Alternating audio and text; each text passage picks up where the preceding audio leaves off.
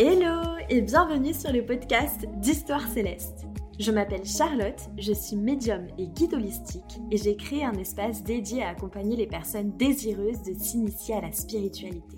Un espace pour que tu puisses te reconnecter à ton moi profond afin de te créer le chemin de vie le plus aligné et le plus juste pour toi.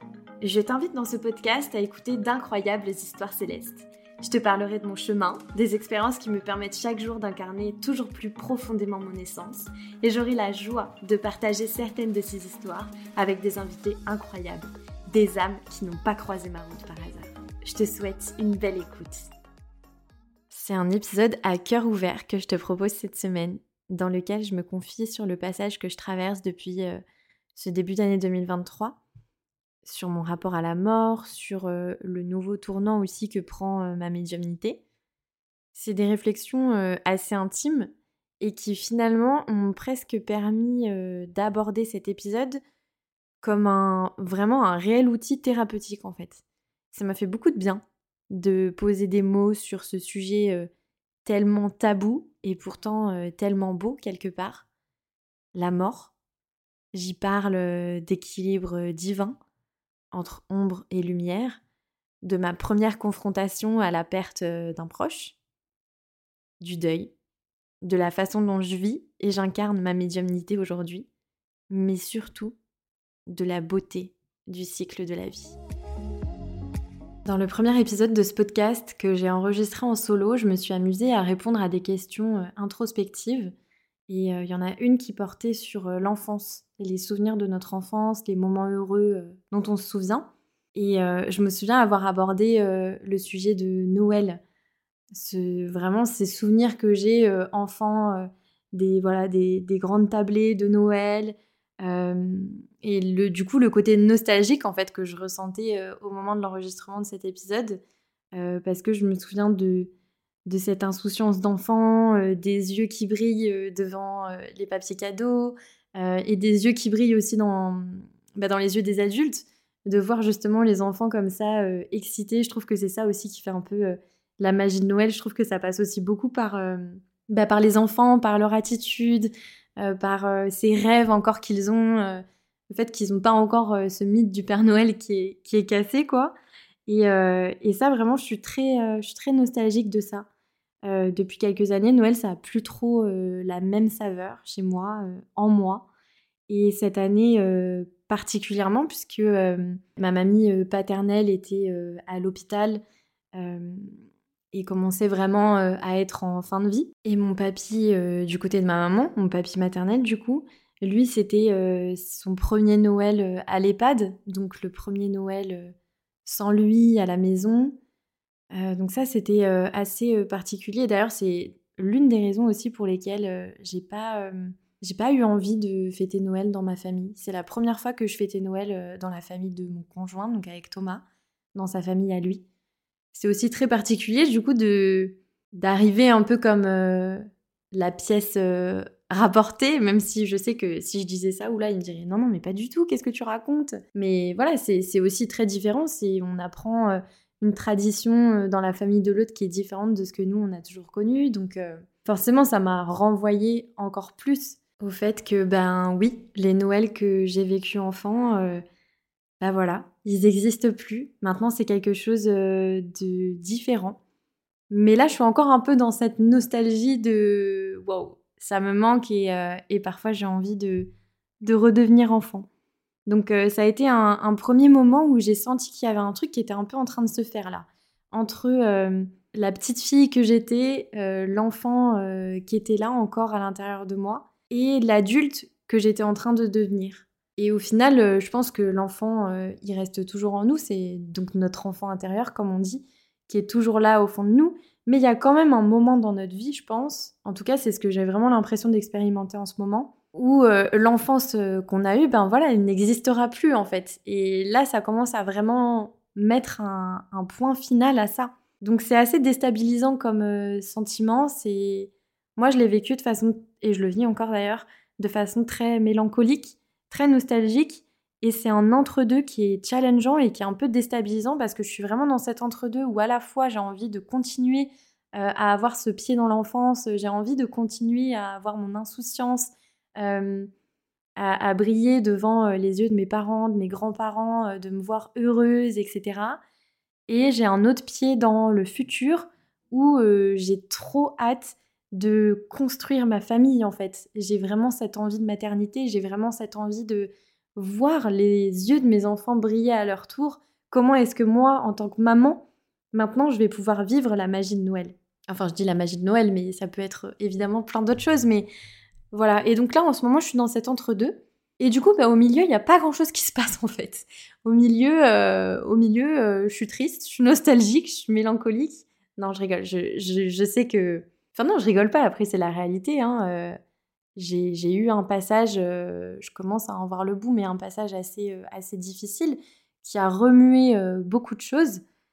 Et, et comme pour tout dans la vie, tout n'est que cycle. Donc ce cycle-là, il est en train de, de s'apaiser pour laisser place à quelque chose de plus léger, une énergie plus positive, enfin j'ai envie de dire plutôt lumineuse, parce que l'équilibre parfait, ben, entre ombre et lumière, toujours. Mais c'est vrai que c'est un sentiment bizarre que j'ai. Et, et j'ai l'impression de d'être dans le deuil, en fait, quelque part, de cette partie de mon enfance qui se termine en laissant derrière elle aussi ben, les personnes dont j'étais les plus proches et qui ont contribué à cette enfance euh, heureuse en fait. En 2022, je confiais à ma maman que je sentais que j'allais prochainement être confrontée euh, à un décès d'une personne proche. Mon premier vrai décès, on va dire, parce que j'ai déjà euh, perdu deux ou trois personnes quand j'étais petite.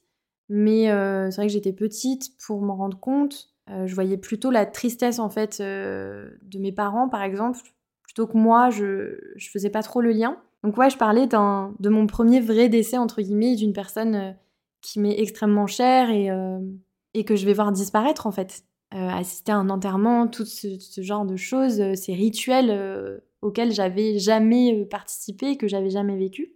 Et je savais que ce serait hyper transformateur. Alors bon, il faut pas être voyante pour savoir ça. Bon déjà, le décès d'une personne proche, je sentais que ça allait arriver, mais comme un petit peu tout le monde finalement, puisque notamment pour ma mamie, elle était malade et on savait qu'à un moment ou à un autre, euh, voilà, la fin euh, arriverait.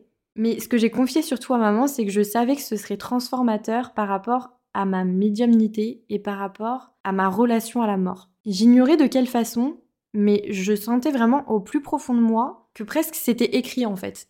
Que c'était écrit qu'à partir du moment où j'allais perdre une personne comme ça extrêmement proche de moi, ça allait comme euh, débloquer quelque chose à l'intérieur de moi et notamment en rapport avec ma médiumnité.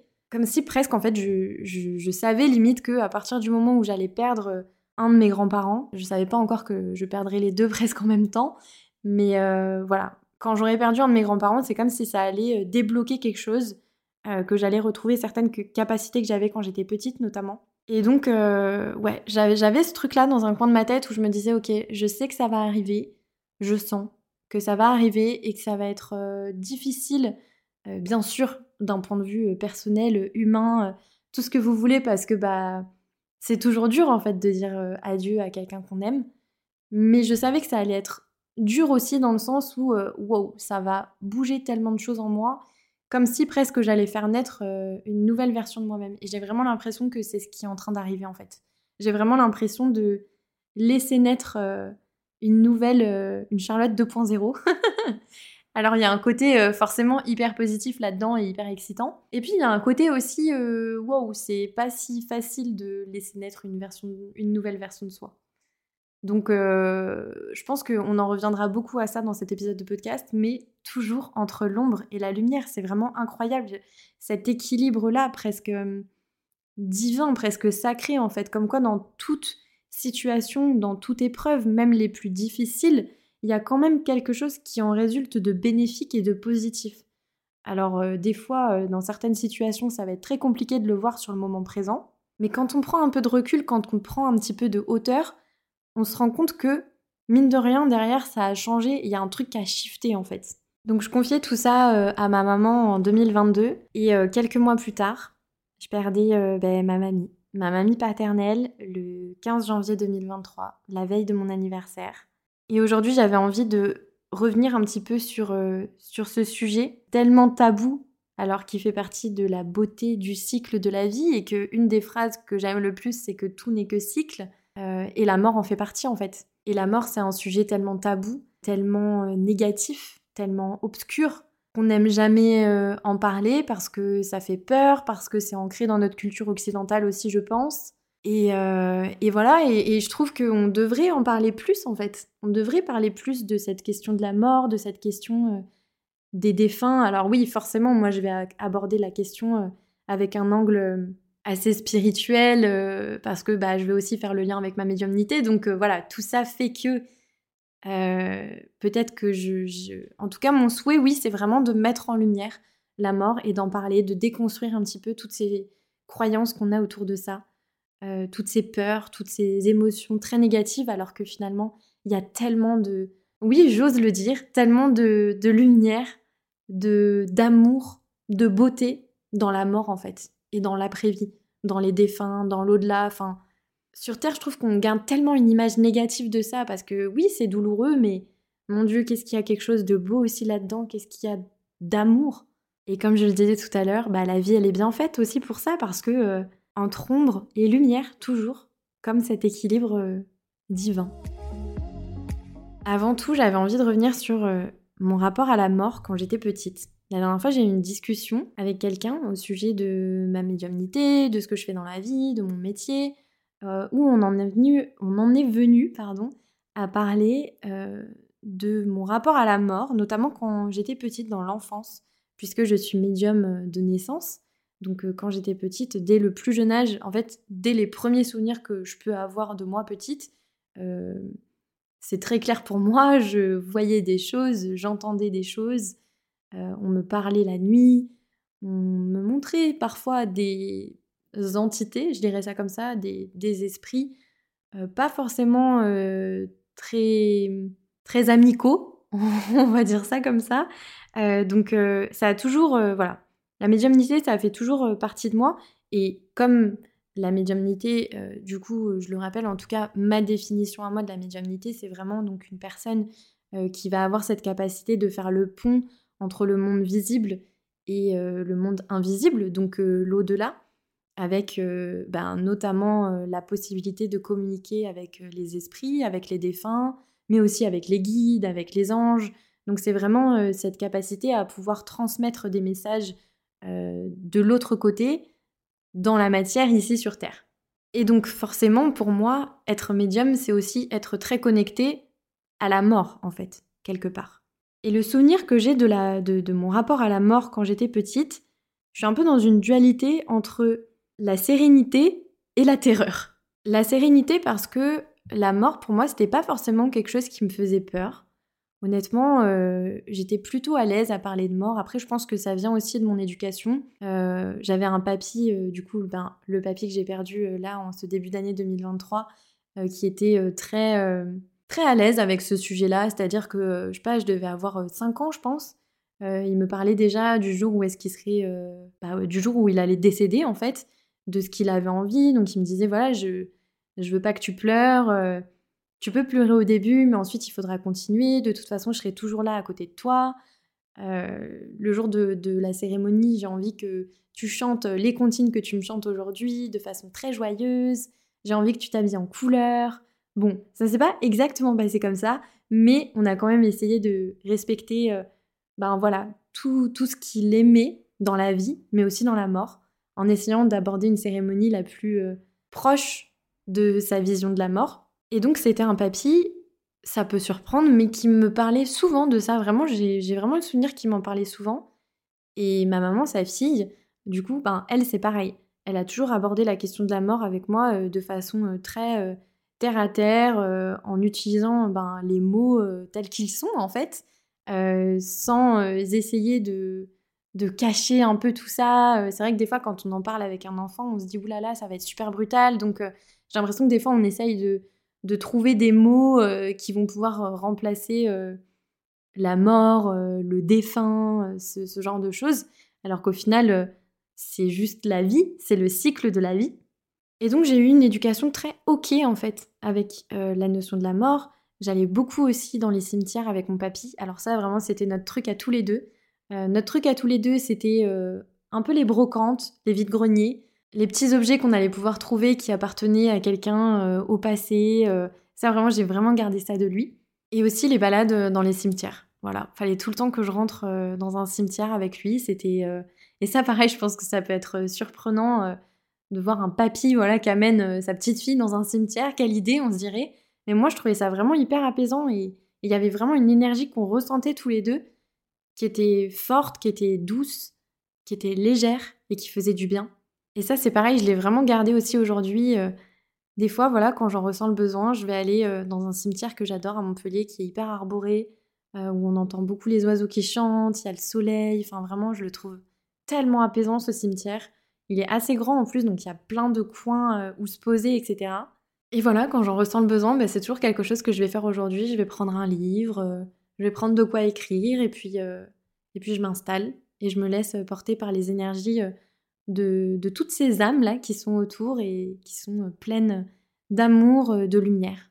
Je pense qu'une chose aussi qui m'a aidée avec mon rapport à la mort, c'est ma médiumnité quelque part, parce que j'avais déjà, étant petite, une certaine conscience spirituelle, je ne sais pas si je peux dire ça comme ça alors pas du tout euh, de façon, euh, je veux dire, euh, en, toute humilité, hein, évidemment, mais je veux dire que j'étais quand même, de ce que je me souviens, une enfant assez éveillée. Je posais pas mal de questions. où est-ce qu'on va après la mort? Qu'est-ce qu'il y a après la mort? Comme si, moi j'étais persuadée, enfin la question se posait même pas en fait.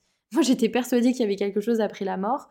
et donc, ben, je me posais beaucoup de questions sur qu'est-ce qu'il y a après la mort? Où est-ce qu'on va? Qu'est-ce qu'on fait? Euh, souvent, je me demandais aussi si euh, la vie que j'étais en train de vivre et l'incarnation que j'étais en train de vivre là, c'était bien réel, si j'étais bien là, si c'était bien moi. Enfin, je me posais vraiment beaucoup de questions par rapport à tout ça.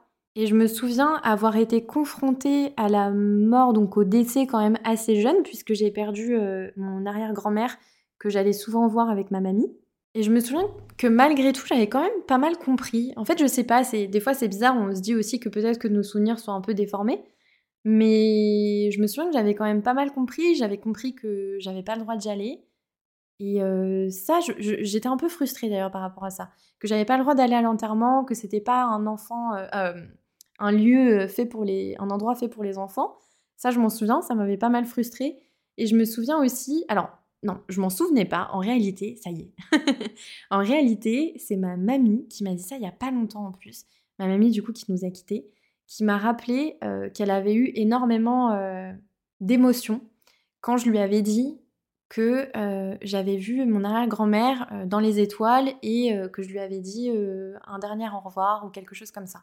Donc c'était au moment de son décès. Je ne sais pas si c'était le jour de l'enterrement, je me souviens plus du tout. Mais en gros, au moment de son décès, je lui avais fait part de ça, que j'avais regardé le ciel et que j'avais fortement pensé à elle. Et il faut savoir que moi, j'ai eu une éducation ok avec la mort, mais j'ai pas eu une éducation euh, foncièrement religieuse, etc. Donc déjà le fait de parler au ciel, euh, de regarder les étoiles, machin, c'était pas forcément un truc que, j'avais pu voir en fait euh, chez mes parents ou dans ma famille parce que voilà, on n'en parlait pas tellement en fait. Donc par rapport à tout ça, c'est vrai que déjà j'avais quand même une certaine conscience de la mort, certainement différente d'aujourd'hui, ça c'est sûr, avec quand même mes yeux d'enfant, mais je pense un peu plus éveillée euh, qu'un enfant qui ne serait pas médium en fait, tout simplement, euh, parce que on en vient du coup euh, à l'autre côté de mon rapport à, la mort qui est beaucoup plus difficile, puisque j'étais terrifiée de ce que je voyais la nuit. J'avais très peur des choses que je voyais, des entités, des choses que j'entendais. Et j'ai vraiment vécu ma médiumnité quand j'étais petite de façon très, très compliquée, très difficile. Parce que du coup, déjà, je voulais jamais dormir. Euh, bon, il y a, plusieurs raisons à ça, mais ça, ça en fait partie. J'avais vraiment peur. J'avais vraiment peur d'aller dormir, j'avais peur du noir. Et fun fact, j'ai toujours peur du noir, j'ai toujours peur d'aller dormir aujourd'hui. À 26 ans, Thomas, mon conjoint, est infirmier, donc euh, quand il fait des nuits, par exemple, c'est très compliqué pour moi de m'endormir. Quand il est là, j'ai aucune difficulté au sommeil, vraiment, il n'y a aucun problème. Même si des fois, euh, il peut arriver la nuit que je sois réveillée par des ombres, par des choses que je vais entendre un petit peu, etc ça va. Quand il est là, je me sens vraiment en sécurité. Mais c'est vrai que les nuits où il n'est pas là, c'est euh, beaucoup plus dur, toujours à mon âge. Et euh, c'est quelque chose que je travaille, mais euh, j'ai besoin. voilà, ben, j'ai acheté une veilleuse, j'ai mes j'ai mon petit roll d'huile essentielle. J'essaye de mettre en place un rituel pour vraiment m'accompagner au sommeil, comme on accompagne au sommeil à l'aide de rituels les enfants, hein, finalement. voilà, ben, c'est ce que je fais encore aujourd'hui. Et ça, c'est vraiment, vraiment des séquelles de, de quand j'étais petite, en fait, et de à quel point ça m'a terrorisée. Et c'est aussi pour ça qu'en grandissant, quand ma médiumnité est revenue, euh, ça a été très compliqué pour moi au début de l'accepter. Et ça me faisait extrêmement peur. Parce que quand c'est revenu, en plus, c'est revenu euh, parce que je sentais une présence et je voyais des ombres. Donc, je, voilà, quelque part, euh, ça m'a ramené très vite à ce que je pouvais voir quand j'étais petite et ce que j'ai pu expérimenter quand j'étais petite. Et donc, ça a laissé vraiment une terreur en moi assez, assez horrible et très ancrée. Donc on a vraiment cette dualité entre euh, un rapport à la mort euh, plutôt doux, plutôt léger et des expériences assez traumatisantes. Ensuite, il faut savoir aussi que j'ai habité plusieurs années à Madagascar quand j'étais petite, mais alors là j'étais plus, j'étais quand même plus grande. Euh, je me souviens même que ces facultés médiumniques elles commençaient déjà à s'être bien fermées à ce moment-là par rapport à ce, que, ce dont je vous parlais juste avant, où là, je sais pas, c'était vraiment dans, les premières années de ma vie, hein, jusqu'à jusqu'à 5 ans, je pense. À Madagascar, j'avais donc une dizaine d'années. Et donc ça avait commencé déjà à bien bien se fermer, voire même presque totalement fermé, euh, ces capacités médiumniques. Et euh, j'ai connu une culture de la mort très différente de la culture de la mort en Occident. Puisque à Madagascar, euh, j'ai connu bah, différentes traditions autour de la mort, donc pendant le décès, mais aussi pendant toute la durée après quand nous on vit, comment est-ce qu'on célèbre nos morts en fait.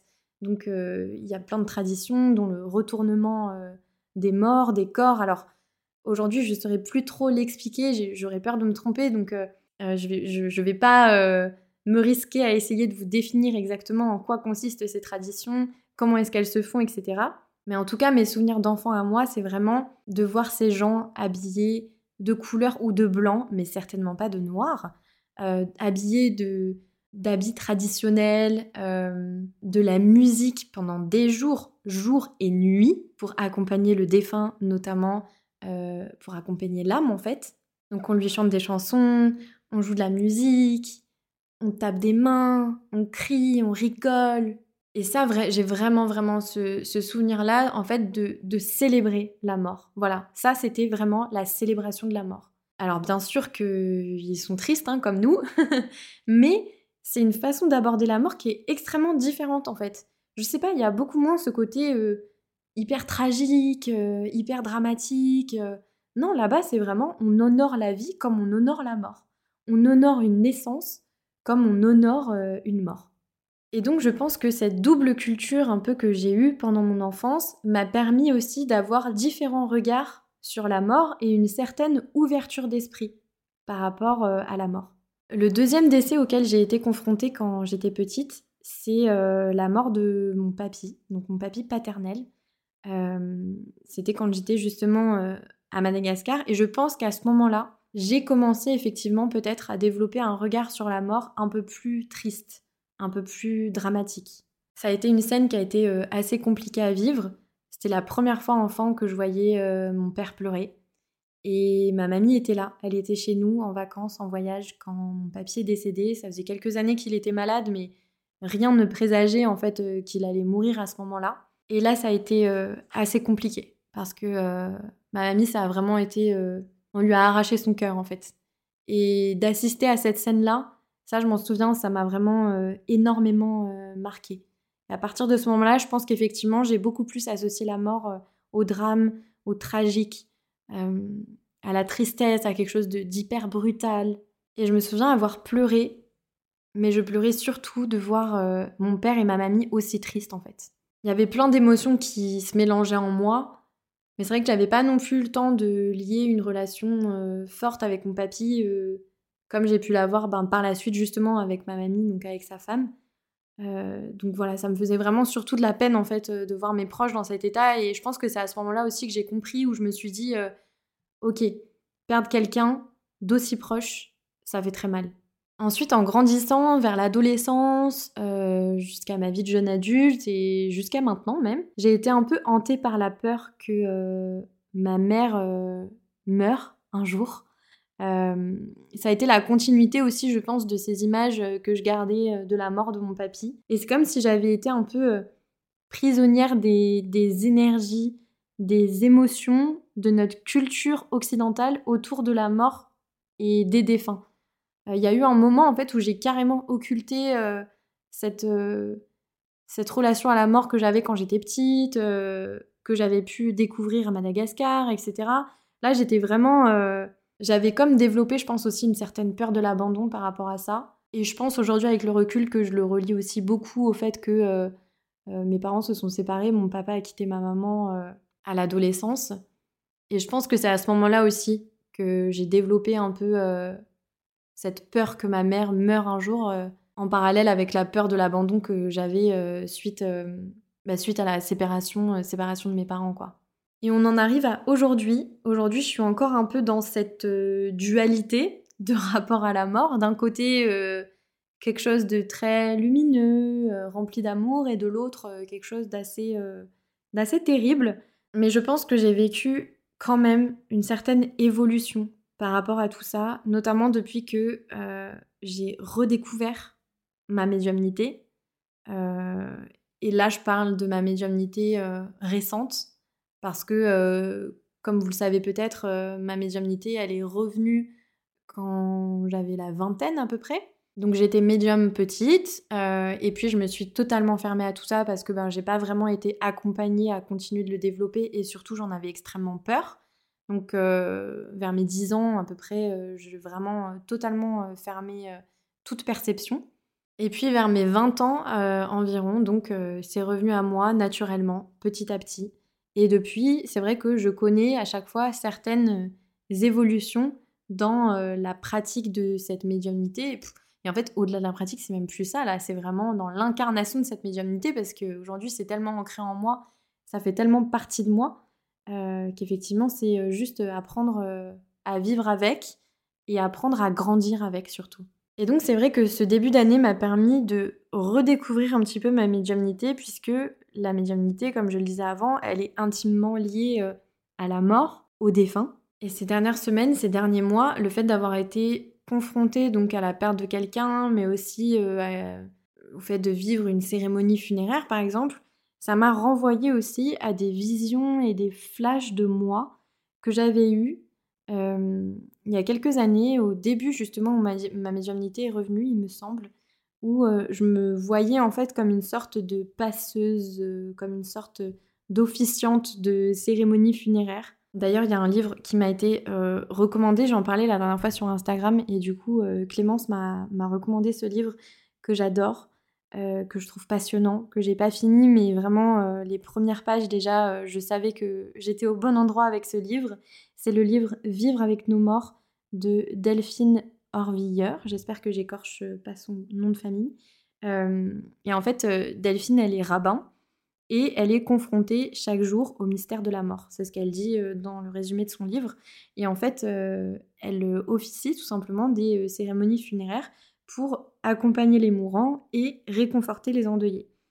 Et vraiment tout ce que je lis dans ce livre, donc elle raconte un petit peu bah, son métier finalement, euh, des anecdotes, euh, tous, les, tous les enseignements qu'elle en retire, etc. J'ai l'impression vraiment de me voir, enfin de, voir, de, revoir ces visions et ces flashs que j'ai eus de moi plus âgée dans ma vie euh, de cette incarnation-là. Et, et c'est assez fou, c'est assez troublant. Donc je sais plus pourquoi je disais ça, mais euh, voilà, mon, rapport à la mort évolue beaucoup et ce que j'ai vécu ces dernières semaines me renvoie déjà à pas mal de choses que j'ai pu voir par le passé euh, et qui me permettent de comprendre un petit peu euh, tout ce qu'il y a autour de la médiumnité et tout ce que cette médiumnité elle a à m'apprendre en fait. Sachant qu'il y a aussi quelque chose en lien avec tout ça, c'est que j'ai dû mettre du temps vraiment à comprendre et surtout à intégrer que la médiumnité, elle pouvait prendre plusieurs formes. Il y a beaucoup de croyances limitantes qui sont ancrées en moi, euh, des notions de légitimité notamment, sur le fait que être médium, c'est voir les défunts, les entendre très clairement, les voir comme je vais pouvoir voir une personne dans la rue, etc. etc. Et en fait, en rencontrant notamment ben, d'autres médiums, en recevant des guidances de la part d'autres médiums, j'ai compris que pas du tout. Il y a autant de médiumnité que de personnes différentes qui existent sur cette terre. Et justement, on a tous et toute notre singularité en tant que médium. Et je pense que cette médiumnité, elle se développe aussi en fonction euh, de notre prisme, notamment notre éducation, nos vies antérieures, euh, le transgénérationnel. Moi, je sais que je suis euh, fortement marquée par le fait de devoir me cacher. Alors oui, on parle toujours des mémoires de sorcières, etc. Bah, ça, de toute façon, ça existe, on le sait, et je pense que c'est quelque chose de très universel finalement. Et malheureusement d'ailleurs, cette chasse aux sorcières, elle existe encore dans certains pays aujourd'hui. Mais là, euh, quand je parle de devoir me cacher, de pas trop le montrer, etc., je parle vraiment euh, en lien avec des vies que j'ai pu euh, vivre ben, antérieurement, quoi, des vies karmiques. Et d'un point de vue transgénérationnel aussi, je pense, parce que je découvre petit à petit que beaucoup de femmes pratiquaient pas forcément la médiumnité, mais en tout cas travailler avec l'énergie, euh, avait des capacités. En tout cas, ça c'est sûr. Et je le découvre euh, que maintenant. Et je trouve ça fou en fait. C'est pas un héritage euh, qu'on a dans ma famille, qu'on se passe, qu'on se transmet, pas du tout. J'ai l'impression limite qu'on n'en parle pas. J'ai l'impression que c'est tabou et que quand on en parle un peu, ça fait peur en fait. Et donc c'est vrai que j'avais beaucoup de croyances limitantes ancrées en moi par rapport à tout ça. Et que je continue de travailler d'ailleurs encore aujourd'hui. Mais voilà, ça y est, j'ai compris aujourd'hui et petit à petit, j'arrive à comprendre comment est-ce que j'interagis avec l'autre côté, comment est-ce que les défunts essayent de communiquer avec moi, parce que c'est pas toujours facile, honnêtement, parfois c'est un peu un, puzzle, c'est un peu comme résoudre une énigme. J'ai des flashs, j'ai des mots qui me parviennent, mais c'est pas du tout comme une conversation comme euh, là je suis en train de vous parler par exemple. Euh, après, peut-être qu'avec la pratique, peut-être qu'avec le temps, euh, qui sait Quand j'aurai 90 ans, peut-être que je parlerai aux morts euh, comme je suis en train de vous parler. La perte de ma mamie Yolande en janvier, donc, comme je vous le disais, ça a été que des nouveautés pour moi en termes de deuil, euh, des nouvelles émotions, des nouvelles sensations, euh, des nouvelles expériences aussi. Hein. C'est une expérience de voir un corps mort, sans vie, assister à une cérémonie funéraire, devoir rédiger un discours en l'honneur d'un défunt. Donc la nouveauté, c'est très déstabilisant. En tout cas, ici, j'ai eu pas mal de mal à m'y adapter, je vous avoue. ça m'a beaucoup, beaucoup chamboulé, voire même un petit peu traumatisé, je pense. Dans un premier temps, j'ai eu vraiment ces images qui passaient en boucle dans ma tête, les chansons de la cérémonie que j'entendais dans ma tête en boucle, en boucle pendant des semaines. Ça, ça a été quand même très, très dur. Et puis ça a été aussi une perte symbolique puisque au-delà de qui elle était, c'était aussi ce qu'elle représentait en fait. Et ça c'est ce que j'ai compris et que j'ai intégré aussi dans la notion du deuil. Jusqu'à présent, j'associais beaucoup le deuil à la personne, au fait qu'elle était disparue et que euh, maintenant on la reverrait plus jamais. Et donc que c'était ça faire son deuil en fait quelque part. Et j'avais aussi la notion du deuil symbolique, donc par exemple faire le deuil d'une relation, euh, faire le deuil d'une période de sa vie, etc., etc. Mais j'avais pas forcément conscience qu'on pouvait aussi associer les deux. Et que avoir la tristesse de la, perte d'un proche pouvait aussi engendrer la tristesse d'un deuil d'une période de notre vie. Et c'est exactement ce qui s'est passé et qui m'a vraiment bouleversée. C'est que au-delà de la perte de ma mamie, une personne qui était extrêmement chère à mes yeux et qui a énormément compté dans l'enfance heureuse que j'ai eu la chance de vivre, c'était aussi la perte symbolique de ce qu'elle représentait pour moi. J'ai dû justement, enfin je dois toujours, j'ai l'impression, faire le deuil de l'enfance et de tout ce qu'elle m'a permis de vivre dans l'enfance. Je ne sais pas pourquoi, enfin, si je pense que je sais, mais j'associe beaucoup euh, ma mamie Yolande à mon enfance parce que c'est avec elle que j'ai vécu euh, beaucoup de choses en tant que mamie des vacances euh, au camping par exemple, le jardinage, le fait euh, d'aller à la bibliothèque, le goût pour la lecture, aller se promener au parc, aller se promener en forêt. Toutes ces choses-là, c'est vraiment elle et mon papy aussi quand il était là qui m'a permis de les vivre. Alors bien sûr que j'ai vécu d'autres choses avec mes autres grands-parents, avec mes parents aussi, Mais c'est vrai que j'ai vraiment un souvenir très fort de tout ce qu'elle m'a transmis quand j'étais petite, pendant mon enfance. Et si vous avez euh, écouté le premier épisode de podcast, vous savez sûrement que euh, j'ai beaucoup, beaucoup déménagé quand j'étais petite. Et le seul point d'ancrage que j'avais et qu'il me restait aujourd'hui, c'était sa maison. C'était le seul point d'ancrage matériel, en fait. Euh, c'est-à-dire le seul lieu de vie, le seul environnement que j'avais et qui m'a suivi toute ma vie jusqu'à mes 26 ans. J'ai grandi en partie dans cette maison, j'y suis allée à tellement de moments différents de ma jeune vie. Et ça peut paraître bête, mais en fait, le fait de devoir lui dire au revoir à ma mamie, c'est aussi devoir dire au revoir à cette maison, parce que euh, elle va appartenir bientôt à une nouvelle famille, à quelqu'un d'autre. Et ça, c'était extrêmement dur aussi pour moi, parce que c'est toutes les odeurs, tous les bruits qu'il y a dans cette maison, tous les objets, toutes les images. En fait, il faut vraiment garder en tête que c'était vraiment une maison de mamie, donc rien n'a bougé. En 26 ans, pratiquement rien n'a bougé. Et j'avais mes repères en fait. Je sais pas, c'était confortable. C'était réconfortant d'aller là-bas. C'était vraiment mon point d'ancrage. Depuis une dizaine d'années, j'y allais beaucoup moins souvent. Euh, en général, j'y allais qu'une fois par, euh, par an euh, et, encore pas beaucoup de temps, juste quelques jours.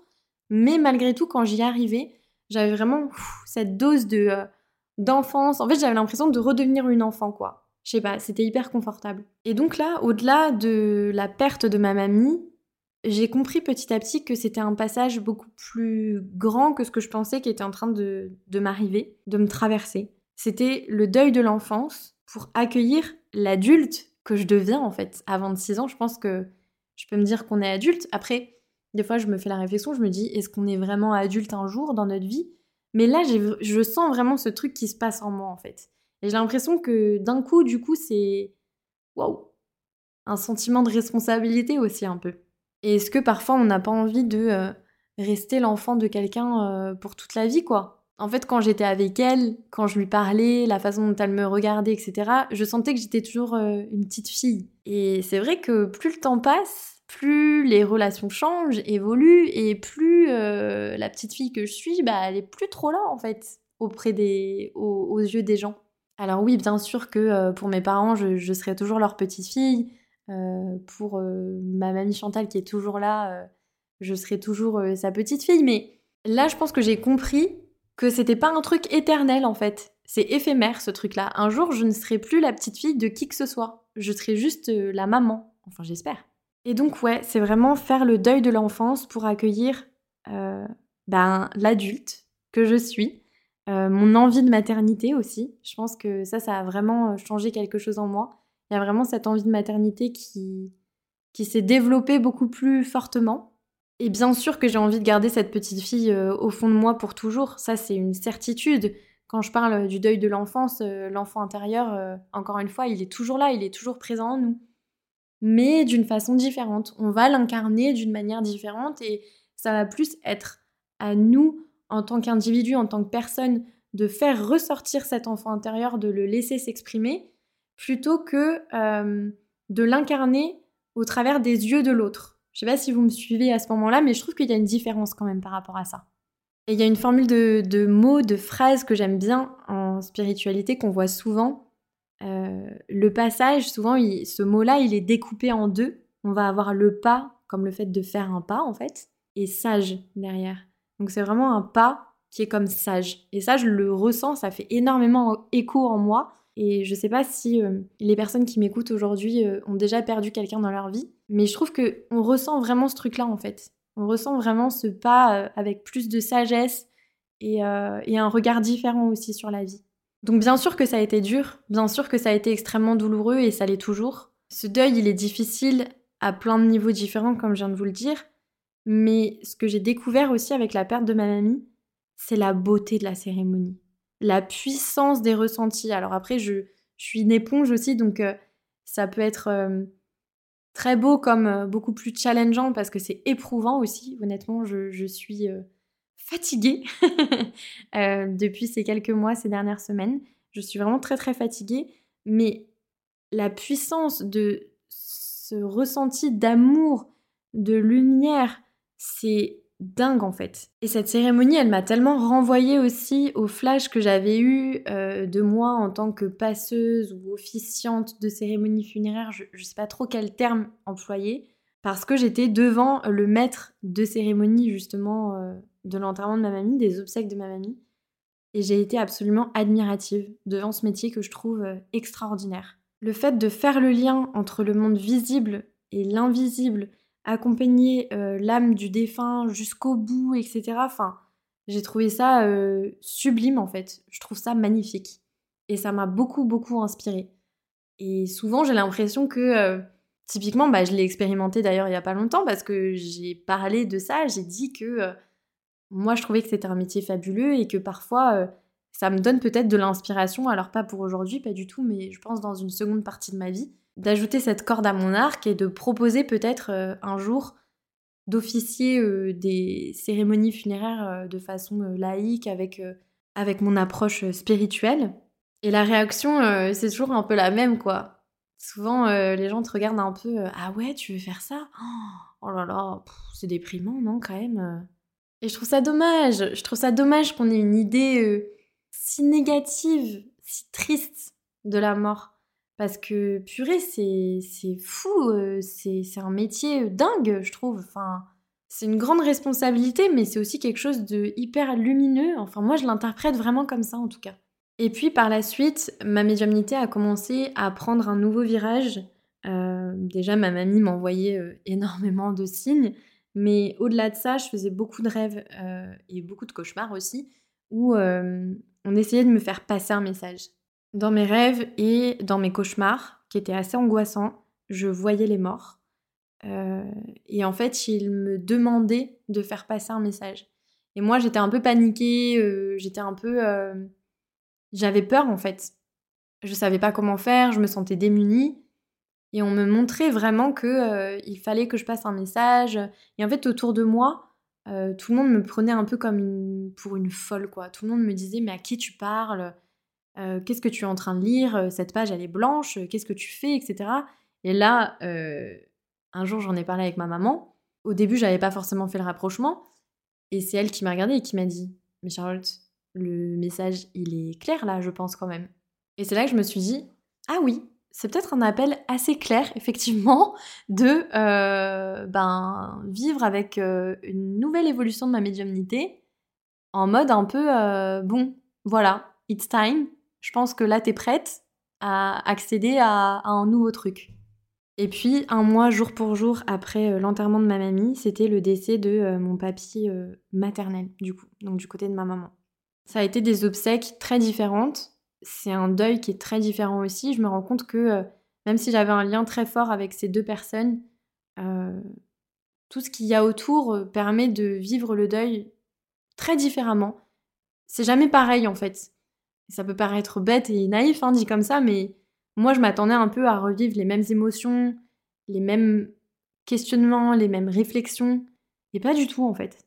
Ça a été différent déjà du fait que euh, là, j'étais vraiment, j'ai vraiment été intégrée à la préparation de la cérémonie, euh, comment est-ce qu'on allait euh, honorer sa mémoire, toutes ces choses-là qui ont été très énergivores, mais aussi qui m'ont permis de quelque part me sentir utile dans l'accompagnement de son âme jusqu'au bout. Et enfin, vraiment, je pense, le, l'apothéose un petit peu de tout ça et de toutes ces choses nouvelles, encore une fois, ça a été de le voir, lui. Euh, après la cérémonie, on est allé euh, dans un café juste à côté du funérarium avec la plupart des personnes qui étaient présentes pour voilà boire un petit café, manger quelques viennoiseries, échanger quelques paroles, avoir le soutien aussi de, de ses proches. Et à un moment, j'ai eu besoin de calme. Euh, j'avais besoin de sortir, euh, m'aérer l'esprit et seul en fait. Tout le monde avait commencé plus ou moins à quitter le café, il restait plus grand monde. J'avais besoin vraiment de sortir prendre l'air euh, toute seule. Et donc je sors prendre l'air. je me souviens, il y avait du soleil, ça faisait du bien parce qu'il faisait très froid le jour de la cérémonie. Les oiseaux chantaient dans les arbres et là, je l'ai vu.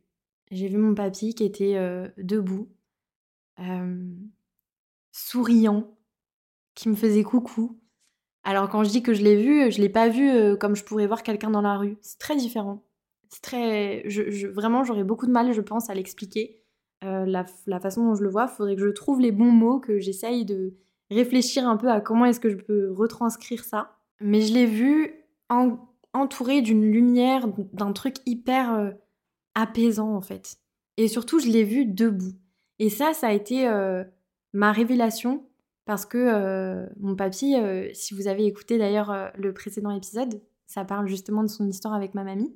Il était atteint depuis quelques années de troubles cognitifs et il avait notamment perdu la capacité euh, de marcher. Enfin, il avait perdu sa mobilité, quoi. Et donc, euh, ces dernières années, notamment la dernière année de, sa vie, je l'ai beaucoup vu en fauteuil roulant, dans cette incapacité de marcher. Et en fait, ça m'a surprise, quoi. Ça m'a surprise de le voir debout. Et en fait, il avait vraiment cette apparence et cette silhouette de mon papy euh, quand j'étais petite. Et je me suis dit, c'est dingue. Enfin, je sais pas, d'un coup, je me suis tellement sentie baignée de lumière, de sérénité, de calme, de paix. Peut-être que pour ça aussi, c'est peut-être. Je le ressens de façon moins douloureuse que pour ma mamie Yolande. Parce que vraiment, j'ai tellement cette image de lui en tête où je me dis, oh, mais il est tellement bien. Et en fait, il est là aussi. C'est ça aussi. Parce que ma mamie, je, je sentais et je recevais ses signes, je les voyais, etc. Mais c'est vrai que là, le fait de le voir lui, debout, en train de me faire coucou, c'était comme si il était en train de me dire voilà, tu vois, tu as cette capacité, ne doute plus, tu l'as, tu en es totalement capable. Et c'est pas quelque chose de terrifiant comme tu as pu le connaître quand tu étais petite. C'est quelque chose de très lumineux, c'est quelque chose rempli d'amour, et moi je serai toujours là pour t'accompagner en ce sens. Et voilà, et aujourd'hui euh, je suis un peu émue en disant tout ça, mais vraiment ça me, ça me remplit le cœur en fait. Ça m'a rempli le cœur vraiment à ce moment-là. C'est tout ce dont j'avais besoin. Et j'ai compris, je pense aussi à ce moment-là, à partir de là, qu'il y allait vraiment avoir quelque chose qui allait changer en moi. Comme si en un seul coup, en fait, mon rapport à la mort, il devenait tellement plus lumineux, tellement moins triste. Et attention, euh, ici aussi, je voulais faire une petite nuance par rapport à tout ce que j'ai pu dire depuis le début de cet épisode. Je m'estime très chanceuse dans ces deuils, dans le sens où euh, c'est des personnes qui ont eu une très belle vie, qui sont parties euh, sereines, qui sont pas parties dans la violence, dans quelque chose de brutal. Même si mon papy s'est allé assez vite, euh, c'était quand même différent que de perdre un enfant ou bien, je pense même à perdre, je sais pas, un frère, une sœur dans un accident, etc. Enfin, je, mets des nuances aussi par rapport à ça puisque j'ai bien conscience évidemment que certaines pertes elles sont beaucoup plus tragiques, beaucoup plus brutales et elles sont aussi du coup beaucoup plus difficiles euh, à appréhender, évidemment. Euh, moi, je me raccroche aussi beaucoup à ça, je me raccroche à cette chance que j'ai eue déjà d'avoir euh, des grands-parents extraordinaires, d'avoir une enfance hyper heureuse, de pouvoir faire mon deuil en paix, d'avoir pu... bon, ma mamie, c'est vrai que je l'ai vue quelques semaines avant, donc d'avoir pu avoir cette dernière conversation avec elle où justement on a échangé euh, quelques mots sur, euh, sur tout ça. Euh, mon papy, pas forcément, mais je l'ai vu quand même assez récemment. Donc, et puis à chaque fois que je le quittais, je me disais toujours, Charlotte, souviens-toi bien de cette image parce que c'est peut-être la dernière fois que tu le vois. J'avais quand même cette conscience-là. Donc quelque part, j'étais quand même un petit peu préparée en fait. Et donc par rapport à tout ça, je m'estime chanceuse parce que je sais que c'est pas forcément le cas. J'en ai bien conscience de tous les deuils qu'on est amené à traverser dans notre vie. Mais justement, je suis heureuse et je remercie la vie de m'avoir offert la possibilité d'appréhender ce cycle de la vie d'un autre angle, d'un autre regard. Et surtout, ça m'a permis de m'ouvrir à une nouvelle dimension dans ma, dans ma médiumnité euh, et à porter un nouveau regard sur qui je suis. Parce qu'encore une fois, euh, ma médiumnité, au final, c'est qui je suis.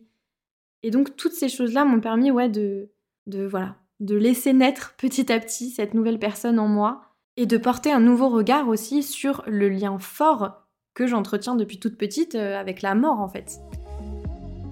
Et justement, j'aimerais terminer avec euh, ces prises de conscience euh, récentes que j'ai eues en rapport avec ma médiumnité et mon rapport à la mort. C'est que j'ai compris que j'étais médium, pas seulement auprès des vivants. C'est que j'ai compris que j'étais médium et passeuse d'âme aussi. Alors passeuse d'âme, euh, il faut encore que j'explore euh, ce niveau-là, mais je sais que c'est que c'est présent en moi. Mais en tout cas, j'ai compris que je l'étais auprès des vivants comme des morts. Et jusqu'à présent, je préférais pas vraiment m'associer à la mort, dans ma médiumnité notamment.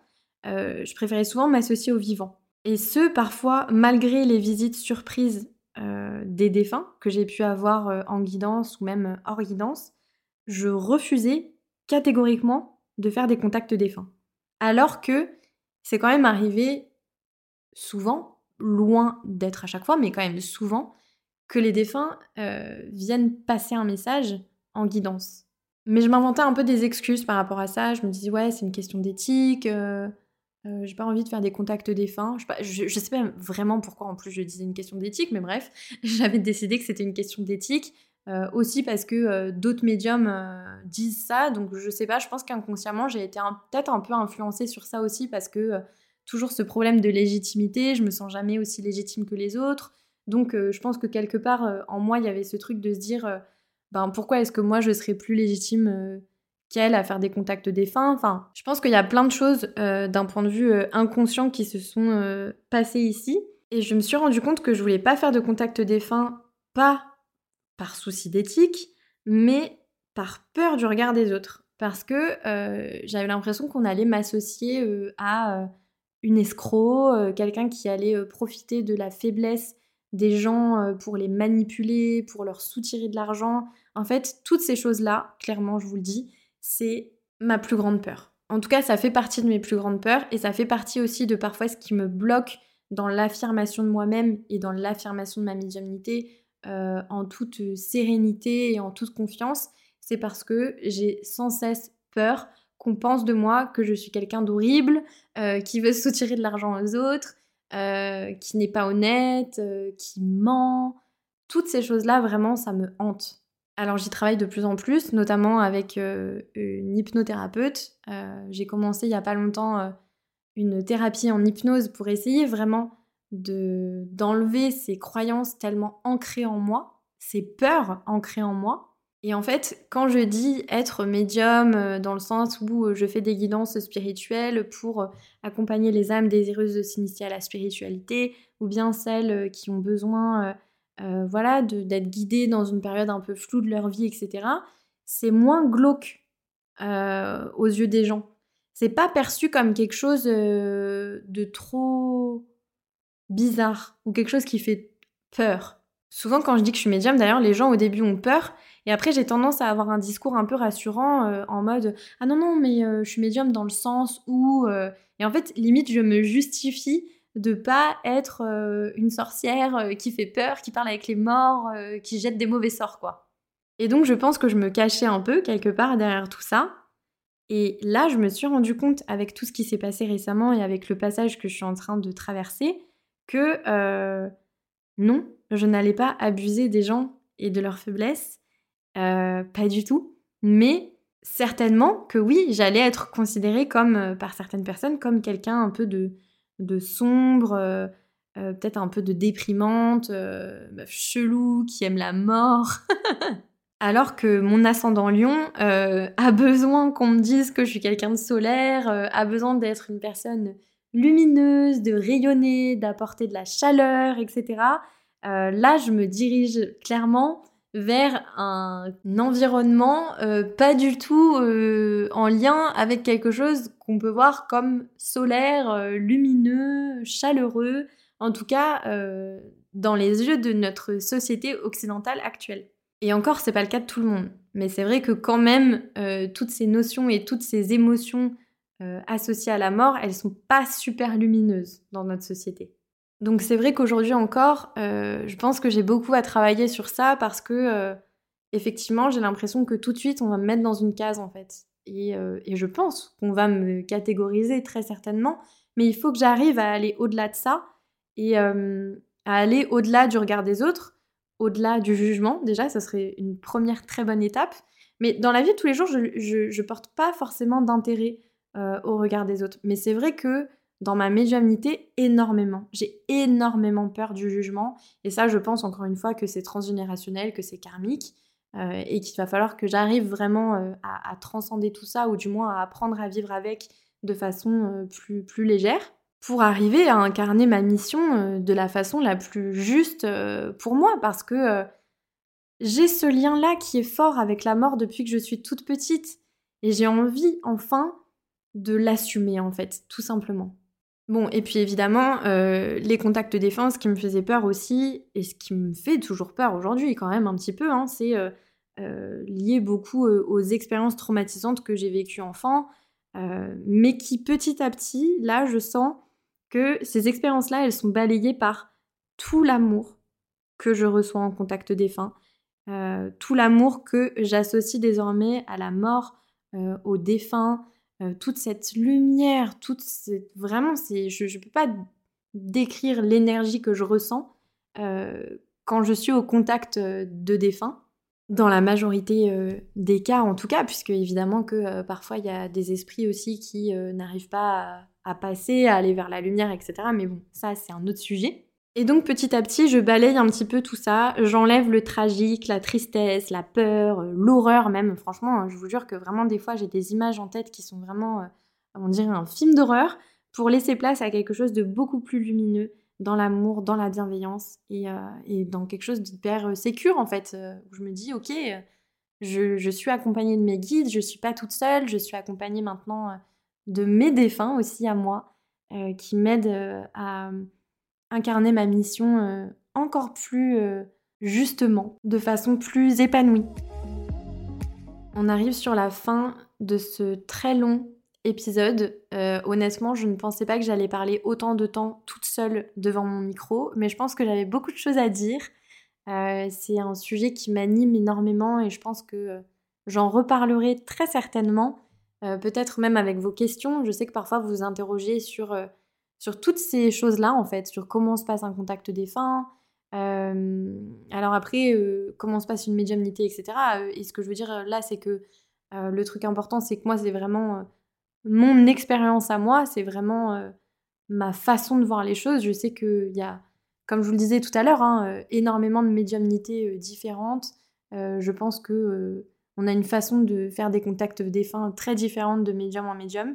Sachant que pour le coup, euh, en plus, euh, c'est vraiment propre à moi parce que euh, j'ai comme développé en fait le protocole, entre guillemets, je sais pas comment trop dire ça, le processus en canalisation avec mes guides. En fait, tout simplement, je me suis vraiment laissée guider en, écriture pour savoir un petit peu quelles pouvaient être les étapes pour réaliser et créer cet espace dans les conditions les plus justes, les plus sécures aussi, puisque bon ça, j'insiste quand même là-dessus. Enfin, on le sait, euh, tout ce qui a trait au spiritisme, euh, certes, il y a du très lumineux, mais parfois il y a aussi des choses qu'on aimerait éviter, auxquelles j'ai déjà été confrontée petite. Donc c'est bon, si on peut éviter de réitérer l'expérience, ça me va.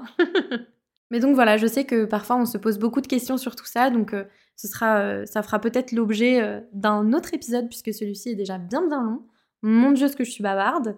et voilà, Aujourd'hui, j'avais envie de, célébrer la mort. Euh, je sais que j'ai encore beaucoup de chemin à faire en ce sens. Euh, et j'ai même hâte de voir ce que me réserve la vie en rapport avec la mort. Mais pas seulement, hein, heureusement quand même. Et même si ça en est pas moins euh, difficile, il y a des jours avec, il y a des jours sans. Et ben, on en revient à ce qu'on disait au tout début de cet épisode.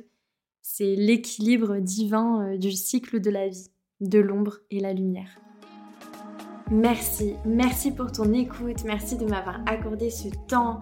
Si cet épisode de podcast a fait écho en toi, si des mots ont résonné et si le cœur t'en dit, tu peux laisser un petit avis sur la plateforme sur laquelle tu m'écoutes. Ça m'apporte énormément de soutien et c'est ta façon à toi de donner vie à ces histoires célestes. Tu peux aussi le partager sur les réseaux sociaux en me taguant ou en m'envoyant un message privé sur Instagram histoire.céleste au pluriel.